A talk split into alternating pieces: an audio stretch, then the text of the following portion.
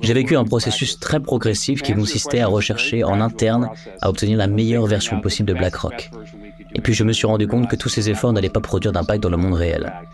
Les actions nécessaires étaient quelque chose que vous ne pouviez pas engendrer en restant au sein de BlackRock.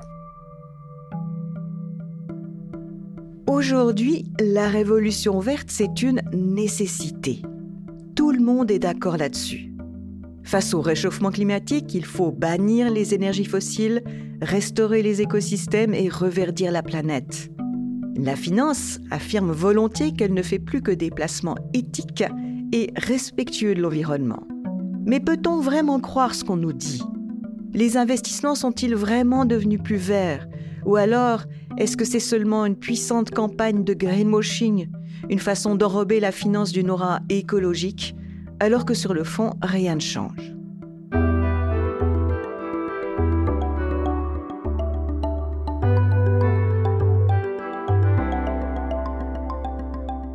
Je m'appelle Mary Vacaridis et ensemble, dans ce podcast, nous explorons les enjeux de la finance durable. Dans cet épisode, nous allons parler de greenwashing, d'éco-blanchiment. La question qui se pose, c'est est-ce que derrière ce discours bien rodé, la durabilité progresse vraiment? Pour parler de ce thème, il n'y avait guère meilleur interlocuteur que Tariq Fancy. Tariq Fancy est canadien, il est basé à Toronto. C'est une figure emblématique de l'investissement durable. Il s'est fait connaître du grand public comme whistleblower, comme lanceur d'alerte. Il a sacrifié une position professionnelle enviable pour dénoncer les mensonges de la finance internationale. Il sait bien de quoi il parle puisqu'il a travaillé au cœur du système, à Wall Street. Il a été directeur des investissements durables auprès de BlackRock, une des plus grandes sociétés de gestion d'actifs au monde. En 2019, il a démissionné avec fracas. En nous expliquant son parcours, Tariq Fancy va beaucoup nous parler de critères ESG, ESG en anglais. C'est un acronyme qui désigne la performance environnementale, sociale et de gouvernance d'une entreprise. C'est un indicateur répandu qui permet d'évaluer la contribution d'une compagnie au développement durable. Comme Tariq Fancy est basé au Canada et moi en Suisse, L'entretien a eu lieu dans un studio virtuel grâce au miracle de la technologie. J'ai commencé par demander à Tariq Fancy pourquoi il a quitté BlackRock.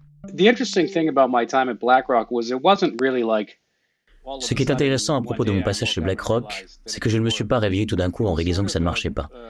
C'était une sorte de processus graduel.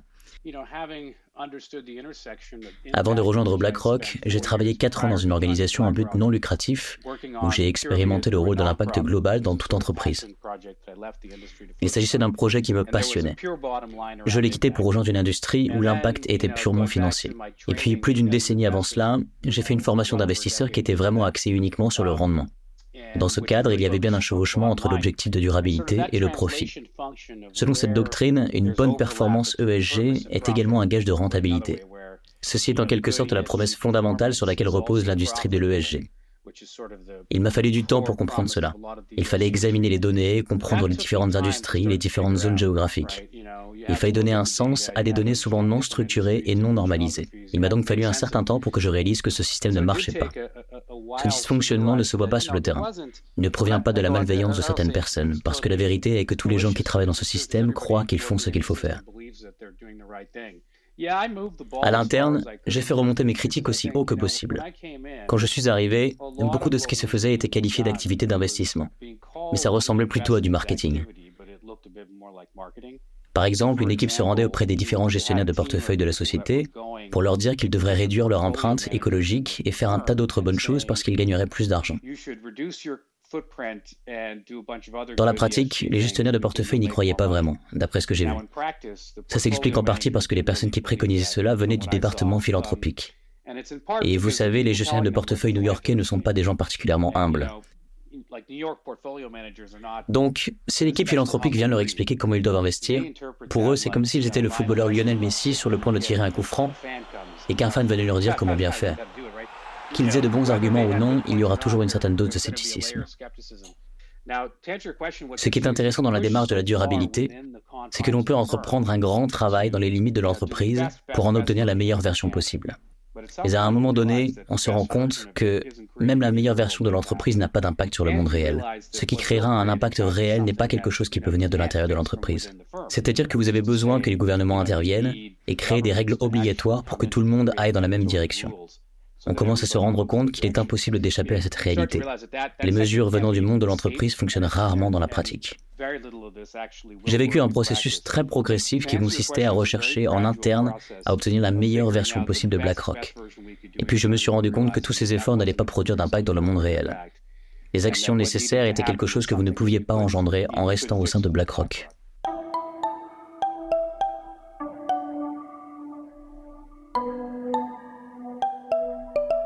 En 2021, Tariq Fancy a publié une série d'essais intitulée Secret Diary of a Sustainable Investor, ce qu'on peut traduire par le journal secret d'un investisseur durable.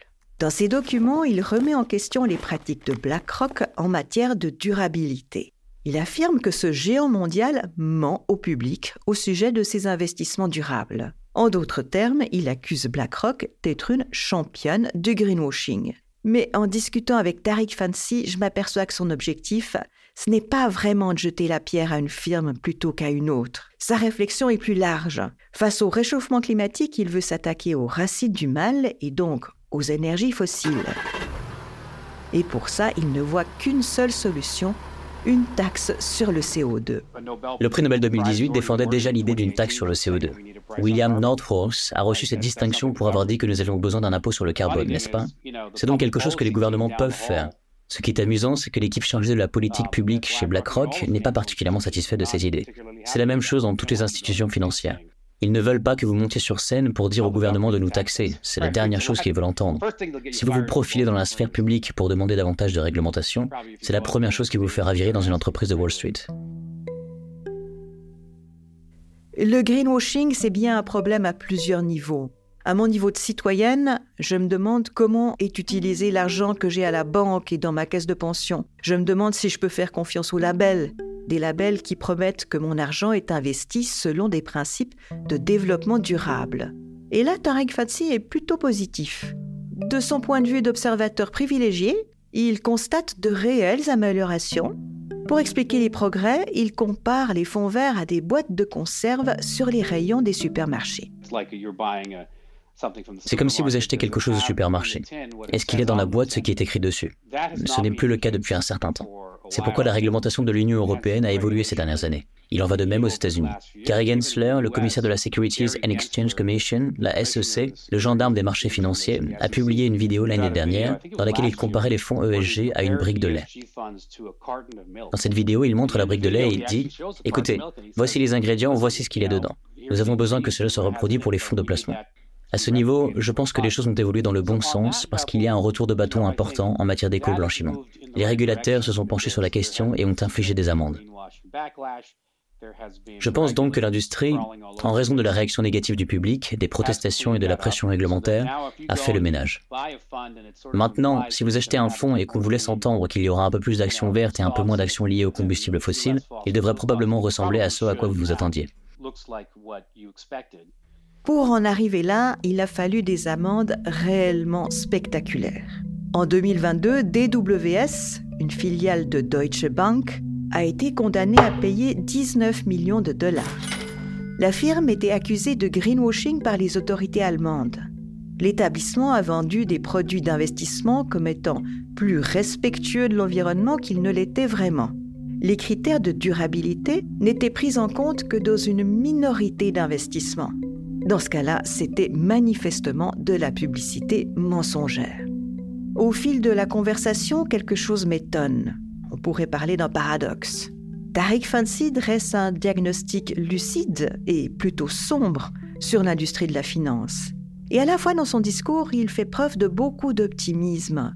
Il y a tout un faisceau d'éléments qui lui donnent espoir. Et là-dedans, il y a un axe central, celui de l'émergence d'une nouvelle génération aux aspirations différentes. Je dirais que la chose la plus impressionnante que j'ai vue est l'afflux de capital humain. Il y a beaucoup de gens qui travaillent dans ce domaine, avec une abondance de jeunes très passionnés. Il y a des jeunes qui ont étudié la durabilité. Il y a des jeunes qui comprennent mieux la science du changement climatique que les personnes plus âgées, parce qu'ils l'ont apprise dès l'école. Et c'est amusant en fait, parce que si vous avez plus de 40 ans, vous avez appris la gravité, la physique de base et toutes ces choses, mais vous n'avez rien appris sur le changement climatique. Or, la nouvelle génération connaît le documentaire d'Al Gore, et puis les gens ont commencé à en parler. C'est pourquoi je pense que les jeunes en particulier sont très importants dans un processus de changement. Parce qu'ils ont étudié ces choses de la bonne manière depuis le début. Cela ne signifie pas seulement qu'ils ont une vue d'ensemble sur la durabilité et l'importance de l'économie circulaire. C'est aussi qu'ils y croient et qu'ils la comprennent d'une manière différente de celle des générations plus anciennes. Une autre chose qui doit changer, ce sont les présupposés généraux au sujet des priorités dans l'industrie financière. Une grande partie de l'industrie ESG est basée sur cette idée de capitalisme des parties prenantes, stakeholders en anglais. Et le capitalisme des parties prenantes, c'est l'idée que vous prenez en compte l'entier de votre entreprise. Vous ne devriez pas vous soucier seulement de vos actionnaires. Vous devez penser à toutes vos parties prenantes, vos clients, vos fournisseurs, vos employés. Je dois dire que l'idée du capitalisme des parties prenantes ne date pas des cinq dernières années. Ce n'est rien de nouveau. Ça existait déjà quand j'ai appris le métier d'investisseur il y a 20 ans. L'acronyme ESG a été créé à partir d'un rapport intitulé Who Cares Wins, c'est-à-dire celui qui se soucie de l'impact global gagne la partie. Ce rapport date de 2004. Et nous nous intéressons depuis longtemps aux responsabilités environnementales et sociales. Dans les années 90, vous étiez déjà un clown si vous investissiez sans penser aux chaînes d'approvisionnement ou aux risques de réputation. Vous y pensiez déjà. Et donc, vous le faisiez déjà. Or, rien n'a vraiment changé. Ce qui me préoccupe, c'est que l'industrie ESG a créé une série de récits qui n'ont pas fondamentalement changé l'industrie des services financiers. Ces récits nous ont simplement fait croire que des choses nouvelles se produisaient. Mais dans les faits, ce n'est pas vrai. Le capitalisme des parties prenantes, c'est l'idée que si l'on satisfait mieux toutes les parties prenantes, on obtient de meilleurs résultats. Considérons le capitalisme comme un sport de compétition parce que c'est un peu ce que c'est. Sur un terrain de basket, par exemple, tous les joueurs sont en compétition pour marquer des points. C'est ce à quoi ressemble le capitalisme. Vous êtes en compétition pour faire des profits. Et depuis plus de 50 ans, le modèle consiste à marquer le plus de points possible dans le respect des règles du jeu. C'est là l'essentiel, n'est-ce pas Il y a des règles. Et dans le cas du basketball, les règles sont fixées par la NBA et les arbitres. Ils ont tracé la ligne des trois points sur le sol, ce qui n'avait jamais existé dans l'histoire du basketball. Ils ont décidé, hé, nous devrions vous donner trois points si vous marquez de cette distance à l'extérieur de la ligne. Le gouvernement peut changer des lois de la même manière. Il peut dire, hé, jusqu'ici, personne ne se soucie de votre pollution, mais maintenant vous devez payer pour polluer. La raison est évidente. Si vous dites à une entreprise qu'elle peut simplement déverser des produits chimiques dans la rivière à côté de l'usine, que c'est beaucoup moins cher, elle le fera peut-être. Elle ne fera probablement pas très attention à la destination de cette eau. Cette eau va-t-elle empoisonner la communauté d'ici quelques années? À ce stade, il me vient une réflexion quasiment philosophique. La crise climatique, on pourrait voir ça comme la limite ultime posée au capitalisme, mais aussi au libéralisme qui prône la limitation du pouvoir de l'État. C'est du moins l'avis de Tariq Fancy. Je pense que les gouvernements doivent avoir une marge de manœuvre pour apporter des changements gênants dans nos vies. C'est exactement ce qu'ils ont fait avec le Covid. Avec le Covid, personne ne voulait annuler ses mariages, ses événements sportifs et porter des masques partout. Mais la science nous a clairement fait comprendre qu'il fallait aplanir la courbe des contagions très très très rapidement. masks everywhere. C'est pourquoi les gouvernements ont utilisé leur pouvoir. Ils ne se sont pas contentés de dire laissons faire le marché libre, voyons si les gens portent un masque ou non. Ils ont brusquement fermé les frontières, ils ont fermé les écoles et les centres commerciaux, ils nous ont forcés à porter des masques. Cette mesure a peut-être été plus extrême qu'elle n'aurait dû l'être, mais elle était justifiée dans l'ensemble. Globalement et dans une certaine mesure, les gouvernements utilisent leur pouvoir pour nous aider à trouver des solutions. Nous pourrions le faire maintenant avec le changement climatique. Un prix Nobel a été décerné il y a cinq ans à un expert qui pointait les ravages du changement climatique. Et encore une fois, les gens disent Oh, comme c'est surprenant. Que voulez-vous dire? Un gouvernement qui résout ce problème, c'est un gouvernement qui écoute ce qu'un lauréat du prix Nobel dit depuis des dizaines d'années. Vous savez, il suffit de mettre une taxe sur le carbone parce qu'il faut dissuader les gens de polluer. S'ils payent le coût de la pollution qu'ils créent, ils trouveront des moyens de l'éviter. Depuis qu'il a quitté BlackRock, Tariq Fancy consacre une grande partie de son temps à l'initiative Rumi, un projet qu'il a fondé en 2013. C'est une organisation à but non lucratif qui vise à transmettre du savoir aux enfants des communautés défavorisées. Cette expérience lui donne la conviction que nous sommes à un tournant générationnel. Et là encore, on retrouve ce banquier dans sa peau de fanatique de basket. Il voit ce sport comme une métaphore des enjeux actuels. Grâce au travail que j'ai effectué avec le projet Rumi, j'ai commencé à réaliser qu'il existe une grande différence d'état d'esprit entre les différentes cohortes d'âge. La spécificité de Rumi, c'est de s'adresser aux jeunes. Le projet, c'est de fournir du micro-apprentissage sur le téléphone portable par courtes séquences de 5 minutes.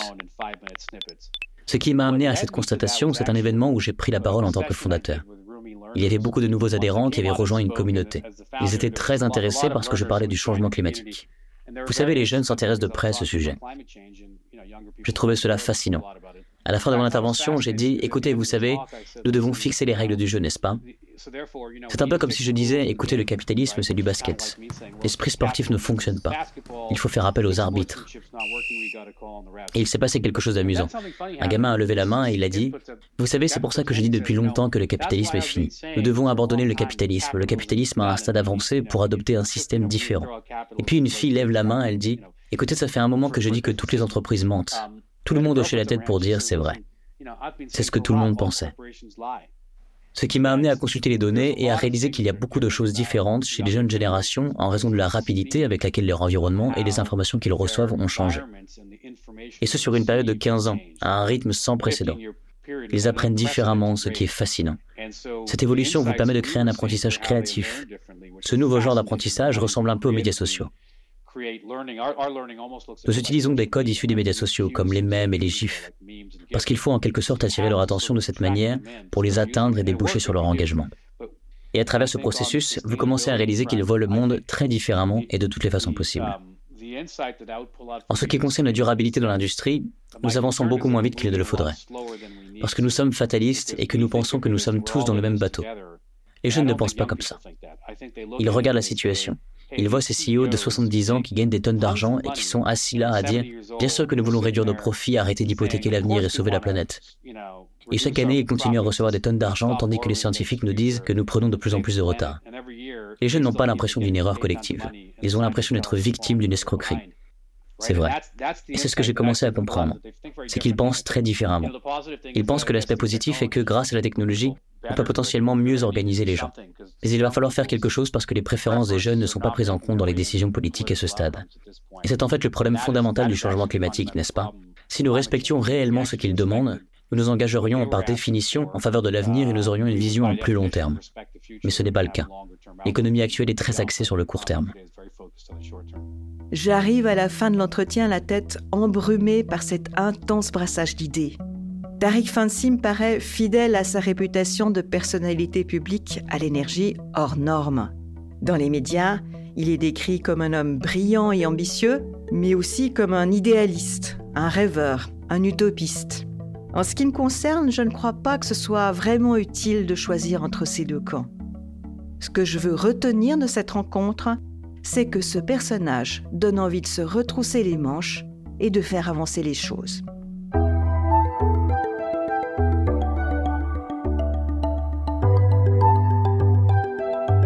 Dans l'épisode précédent, je vous ai raconté comment Nestlé a dû faire évoluer sa gouvernance sous la pression d'une fronde menée par la Fondation Ethos, une histoire où David s'est fait entendre face à Goliath. Et puis, nous nous retrouverons bientôt dans ce podcast pour parler du retour de bâton américain face à la finance durable. En effet, les efforts entrepris dans ce sens suscitent l'hostilité de certains milieux aux États-Unis. Mais la résistance s'organise.